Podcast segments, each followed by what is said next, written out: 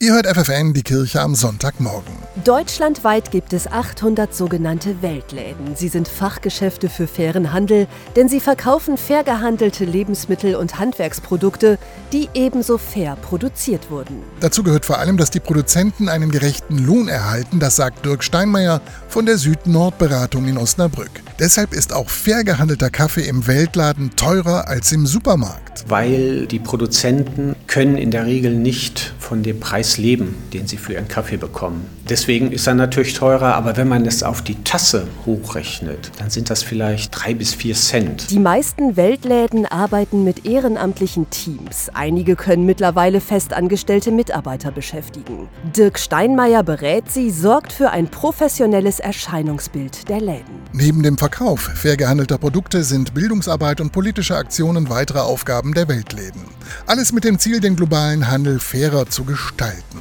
Dass dabei die Kirchen wichtige Partner sind und die Weltläden unterstützen, ist für Dirk Steinmeier selbstverständlich. Hier geht es ja um Gerechtigkeit und um ein gerechtes Menschenbild dass jeder so von seiner Arbeit leben kann und auf Augenhöhe mit anderen handelt. Und ich denke, wenn es die Kirche nicht macht, wer soll es dann machen? Die Weltläden bieten die ganze Vielfalt fair gehandelter Produkte. Von Lebensmitteln und Kunsthandwerk über Kosmetik bis hin zu Informationsmaterial.